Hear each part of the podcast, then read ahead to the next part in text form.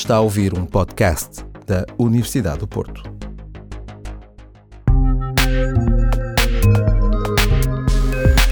Olá, bem-vindos ao Library Talks, uma série de podcasts sobre a temporada de outono dos Friday Noon Seminars, que acontecem todas as sextas-feiras no Instituto de Investigação e Inovação em Saúde, I3S, Universidade do Porto. Semanalmente, vamos dar a conhecer cientistas e os seus trabalhos em áreas tão diversas como a biologia celular, imunidade, cancro, genómica ou nanotecnologia. Desvendar os segredos da parede celular é o principal interesse de Ivo Boneca, professor e investigador principal no Instituto Pasteur, onde lidera um grupo de biologia e genética da parede celular.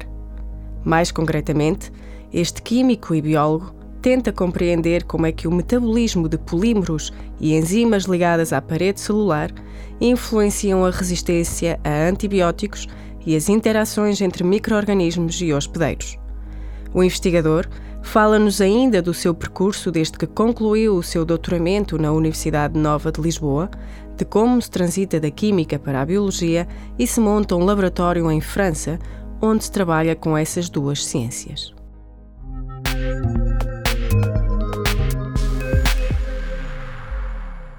Bom dia, Ivo. Bem-vindo ao I3S, à Universidade do Porto. Começava por lhe perguntar, um, para pedir para explicar um pouco, em traços gerais, qual é a sua área de investigação. Ou como é que descreveria a sua área de investigação? Eu sou microbiologista portanto, e trabalho com várias bactérias. A minha especialidade é a parede bacteriana, portanto, tentar perceber como é que as bactérias constroem uma parede viável para sobreviverem e como, o que é que podemos aprender disso para desenvolver novos tratamentos antibióticos, por exemplo. Ok. E o que é que o levou para esse campo de investigação? O que é que o motivou? Eu acho que foi, uma, foi circunstâncias. O que me interessava era a ciência em geral. Sempre quis fazer investigação, mas não sabia em que área eu, porque gostava muitas áreas diferentes. Aliás, quando concorria à universidade, concorria a vários cursos, concorria a medicina, química, informática, física, e foi por acaso que acabei por eh, ser eh, selecionado para Química Aplicada e, e a partir daí foi simplesmente eh, as oportunidades que apareceram que eu e que aceitei. Sim, mas o seu percurso é um pouco interdisciplinar, não é? Acaba por tocar muito também na biologia. Como é que depois foi Aos fazendo poucos, essas pontes? Portanto, a formação principal é de Química e depois Uh, aos poucos, nos últimos anos, havia escolha entre química, química orgânica e biologia, e preferi ir para a biotecnologia. E aos poucos fui para, para o doutoramento nos Estados Unidos, escolhi microbiologia e a resistência aos antibióticos. E aos poucos, quando fui fazer o meu pós-doc no Pasteur, uh, foi mais as interações com as pessoas com quem eu colaborei no Pasteur que me levou a, aos poucos a ir da bactéria até o hospedeiro e trabalhar com modelos animais e, e eu acho que é a melhor maneira de responder às questões globais em vez de quer dizer, perceber de maneira especializada certos assuntos, mas ao mesmo tempo ter uma visão global para poder integrar, integrar o que nós estamos a descobrir num contexto global da biologia e o que interessa à saúde humana. Teve o privilégio de poder estudar nos Estados Unidos e depois agora na Europa no Instituto Pasteur. Uh, que principais diferenças é que encontra entre os dois sistemas ao nível da investigação científica? Nos Estados Unidos é mais baseado no poder individual do investigador, do, da capacidade de um investigador de criar a sua, o que os americanos diriam a sua niche. Um, e enquanto que em França é, tenho a impressão que é mais coletivo. Hum, porque é que eu digo isso? É porque em França há mais possibilidades de criar uma sinergia com pessoas, em vez de só de ser um, um, um PI com estudantes e pós-docs, há a possibilidade de criar uma equipa de cientistas uh, permanentes que não, não são necessariamente os PIs, mas criar um histórico no laboratório em que não haja uma renovação constante de estudantes e pós-docs que se vão embora. Então cria uma cultura que persiste mais tempo, que não depende simplesmente do PI. E eu acho que isso é uma grande diferença.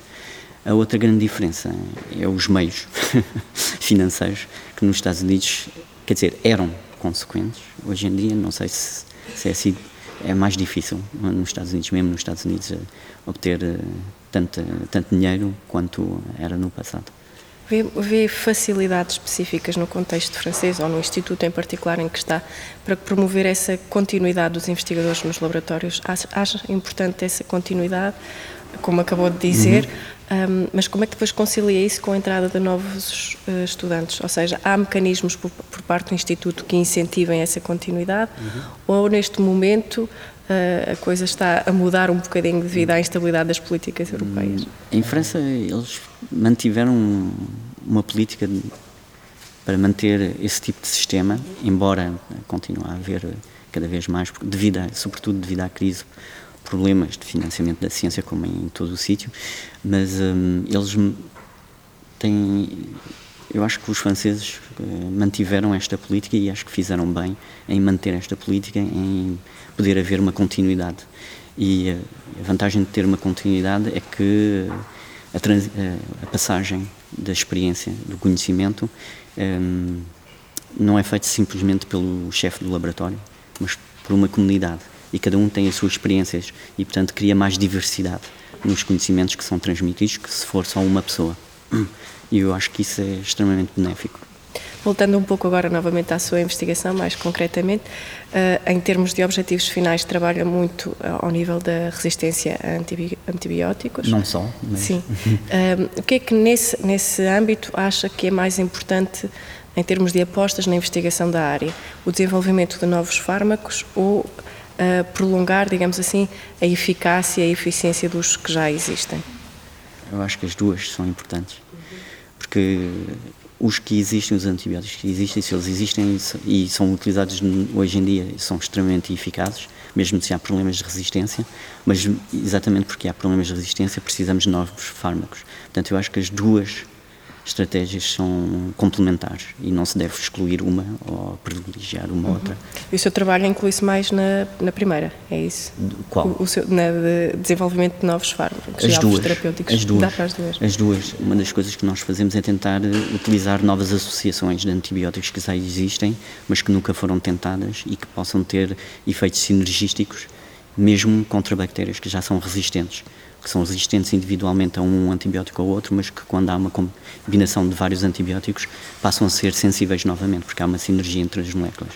Isso é uma maneira de prolongar a vida dos antibióticos. Uh, e a outra é tentar desenvolver novas estratégias, novas moléculas. E na sua investigação, o que é que, o que, é que te, considera que é mais importante? O que é, no seu trabalho, o que é que gosta mais de fazer? Hum a discussão. a discussão dos resultados ou a discussão de ideias logo no, de no início dos do resultados é a estimulação, a curiosidade científica, essa é a parte mais interessante. É estar, ser estimulado constantemente pelos resultados e pela, pela criatividade uh, do, dos colegas e o inter, intercâmbio constante de ideias e tá, ser surpreendido por ideias que nunca passaram pela minha cabeça de, dos meus colaboradores, por exemplo. E vice-versa, e eles também. Isso é a parte mais interessante. O seu trabalho de investigação também está muito, ou pode ser muito influenciado por interesses, por exemplo, das farmacêuticas, de interesses financeiros. Sente de alguma forma, ou está num, num nível de investigação mais básico e não sente tanto essa pressão? Não, não sinto essa pressão. Eu não, porque nós não somos financiados pelas indústrias farmacêuticas. Temos colaborações com entre empresas, mas raramente sentimos a, a pressão de que precisamos de trabalhar em tal, em tal direção em vez do que nós, nos interessa mais. Um, talvez porque estamos ainda muito longe do que o, o, o, que interessa o farmacêutico. Aliás, isso é um problema, porque muitas vezes nós temos ideias, propomos aos farmacêuticos e a, visão deles é completamente diferente da nossa e raramente temos a mesma linguagem e é difícil uh, chegar a um acordo para trabalharmos juntos.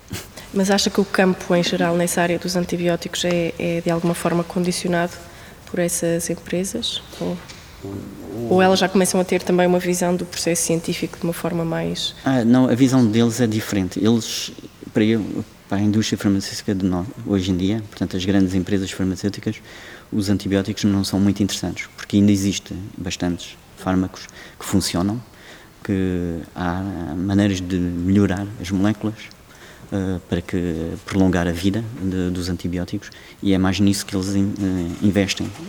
E o investimento financeiro é muito mais baixo, é, não é tão importante que criar uma nova molécula. É mais nessa área que eles estão, que eles investem.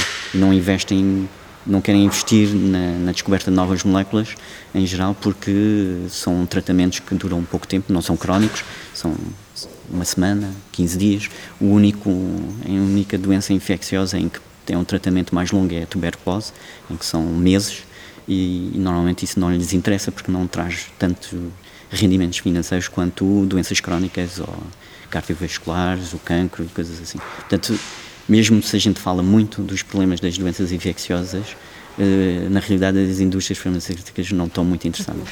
Se tivesse que, tendo isso em conta, ou, ou não, como preferir, mas se tivesse que definir uma agenda de investigação para o seu campo, quais seriam os, os grandes desafios que enumeraria?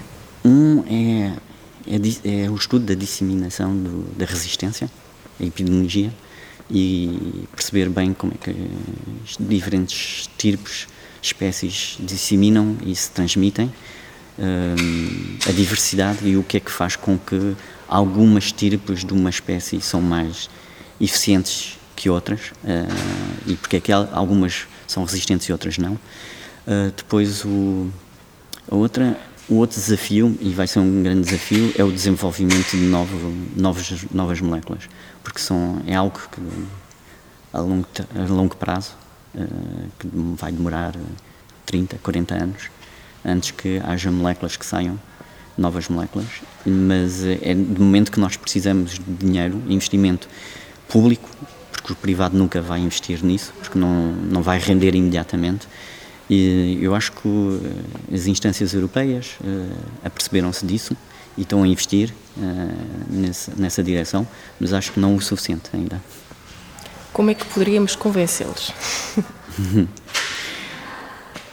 é difícil de convencer um político, os políticos, a investir em algo que só vai dar resultados em 40, 50 anos. É extremamente difícil. Eu acho que muitas vezes são casos casos individuais, que faz com que haja alguém que está sensibilizado porque teve uma pessoa próxima que teve uma infecção que não conseguiram tratar com os antibióticos e apercebe-se de repente que há um problema que está a aumentar. Hum, mas eu acho que é o papel dos cientistas de sensibilizar os políticos que isso vai ser um problema e que quando ele aparecer é como o problema do aquecimento do, eh, é a mesma coisa, é um problema que se vê aos poucos e então, como não é drástico, é difícil de imaginar que isto vai ser um problema dentro de 20, 30 anos. Essa questão da, da quebra da transmissão uh, na, na, cadeia que leva à resistência aos antibióticos, qual é uh, ponto de investigação em que estamos neste momento? Qual é o ponto da situação? Depende, depende das doenças. Há algumas doenças, por razões que nós não percebemos e que tentamos estudar, nunca, nunca foram resistentes e, por enquanto, não são resistentes. Isso também é interessante estudar as bactérias que não, que não adquirem resistência, porque podem nos, nos informar de como ultrapassar os problemas de resistência nas que são resistentes. Hum, embora a gente fale muito da resistência, uh, em casos muito particulares é um verdadeiro problema, mas por enquanto ainda temos soluções são casos muito pontuais. Okay. Há cada vez mais, mas são casos que ainda se podem tratar. E, e é raro, não, raro, não estou a dizer que é assim tão raro quanto isso, mas é dramático para as pessoas que, são, que têm esses casos de doenças, de infecções completamente resistentes, mas não é assim tão frequente. E ainda existe antibióticos suficientes para tentar lidar com essas. O mais importante é tentar utilizar como deve ser os antibióticos que temos ainda.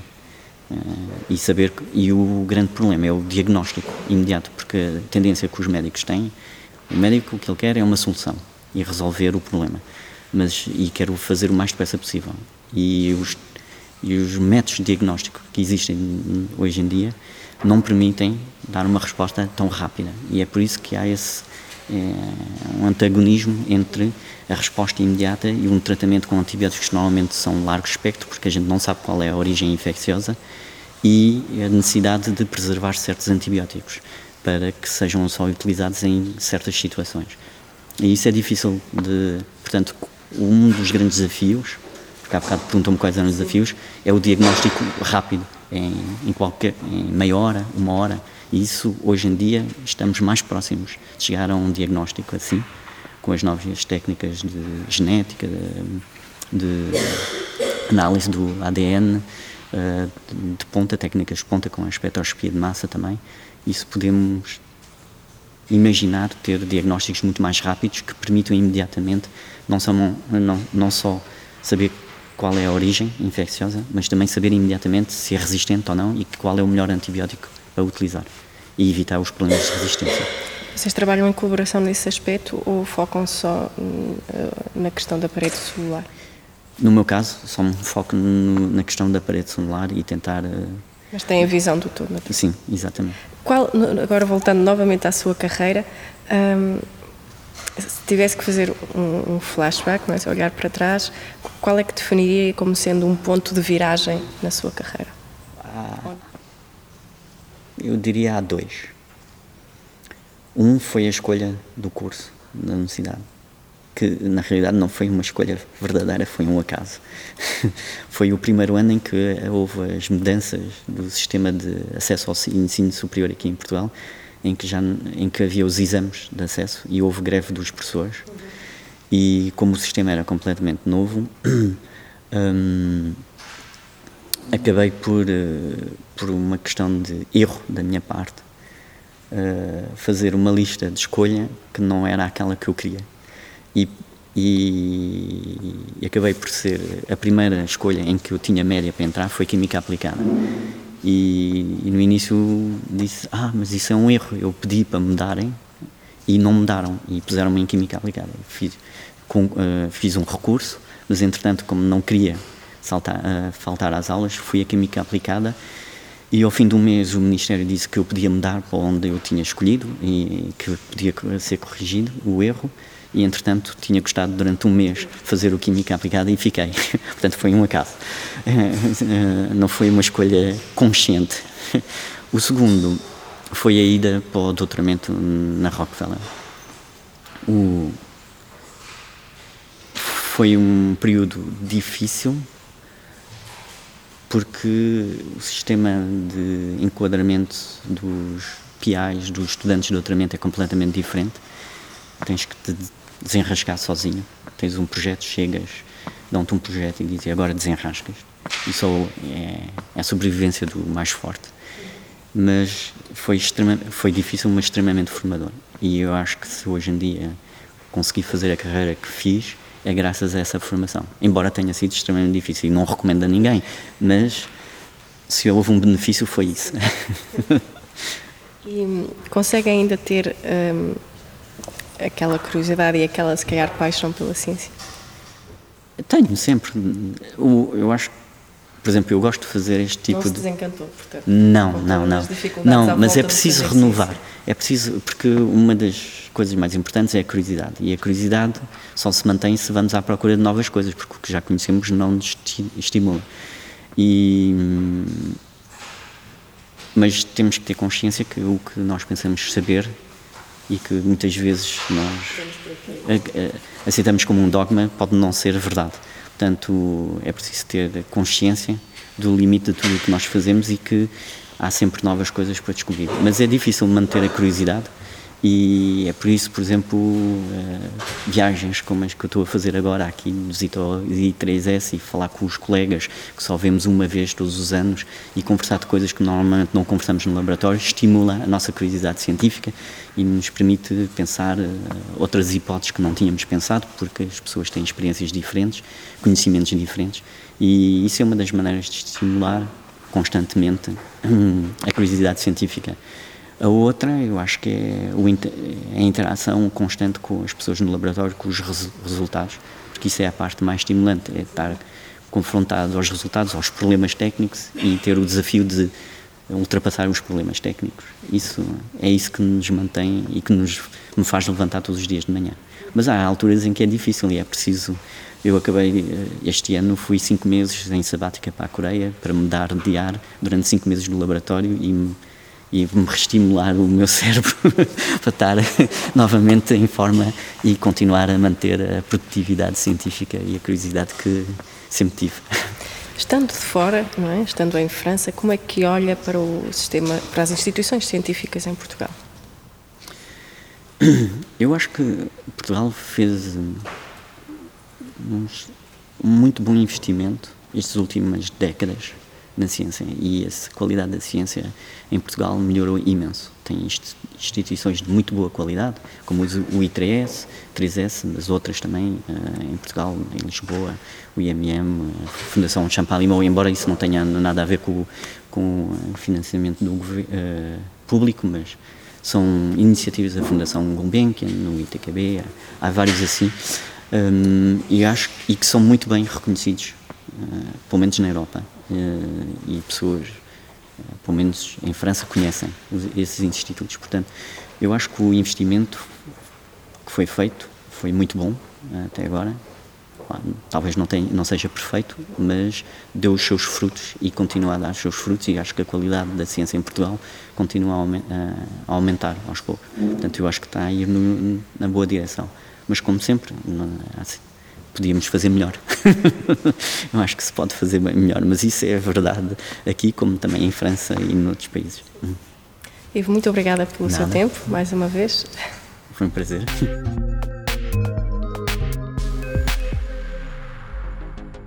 Para ouvir mais, subscreva os podcasts da Universidade do Porto em notícias.up.pt.